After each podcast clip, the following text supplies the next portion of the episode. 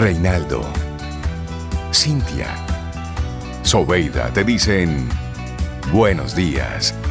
Esto es Camino al Sol.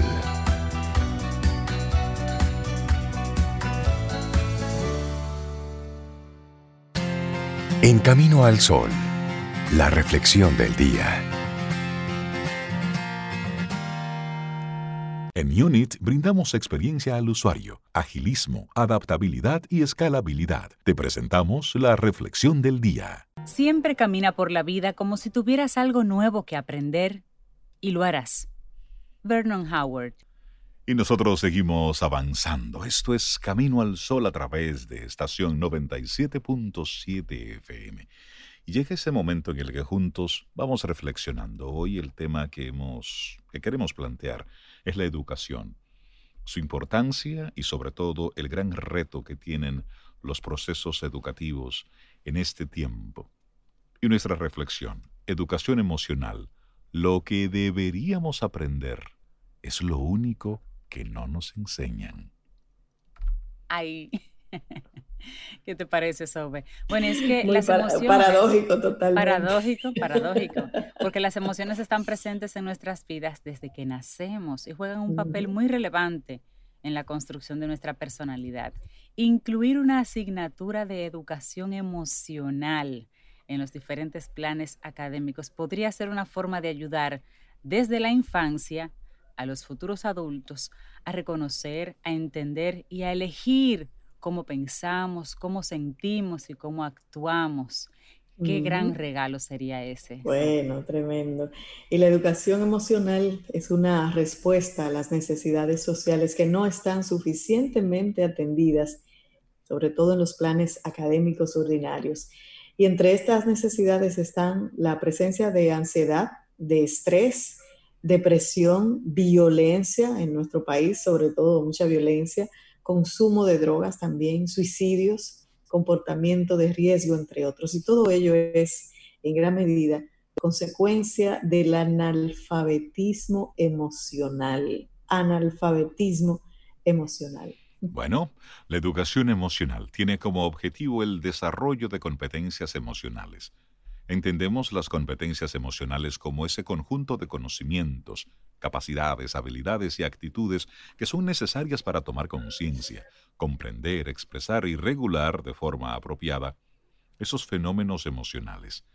Dentro de las competencias emocionales están la conciencia y la regulación emocional, autonomía emocional, competencias sociales, habilidades de vida y bienestar. Y cuando hablamos entonces del desarrollo de competencias emocionales, esto requiere de una práctica continua.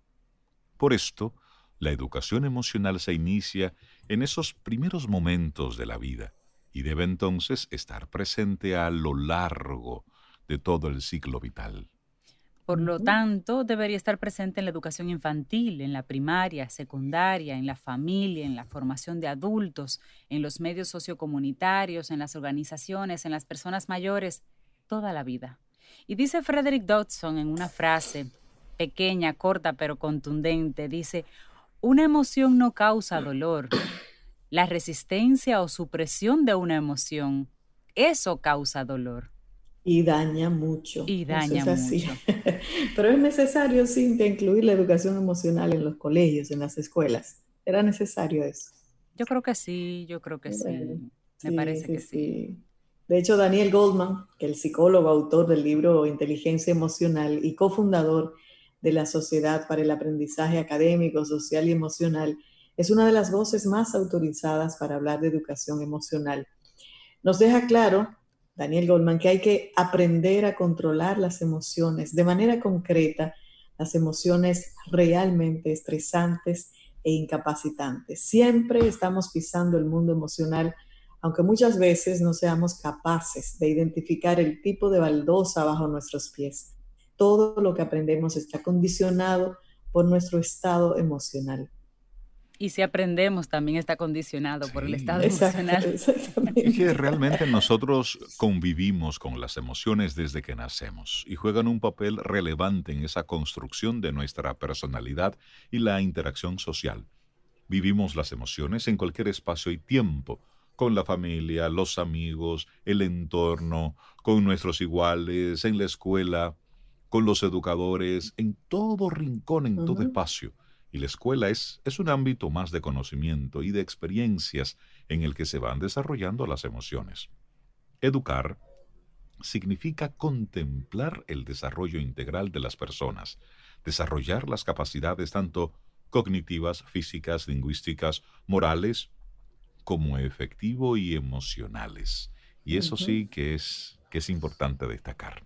Bueno, y los contenidos de una educación emocional que se podrían trabajar en el colegio, ojo, sugerencias, son los siguientes. Número uno, conciencia emocional implica el tomar conciencia del propio estado emocional y de manifestarlo mediante el lenguaje verbal y no verbal, lo que te digo con la boca y lo que te digo con el cuerpo y con los ojos, así como reconocer los sentimientos y las emociones de los demás. Eso como parte de una materia.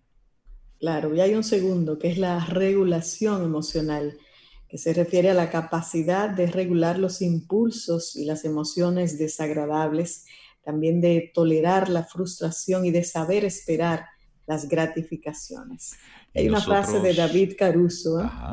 que dice, es muy importante entender que la inteligencia emocional no es lo opuesto a la inteligencia, no es el triunfo del corazón sobre la cabeza, es la intersección de ambas. Qué hermosa frase esa. Qué ¿eh? bello. Sí, y vamos a ya cerrar nuestra reflexión con otra frase esta de Frederick Dodson. Él dice, cambia tu atención y cambiarás tus emociones. Cambia tu emoción y tu atención cambiará de lugar.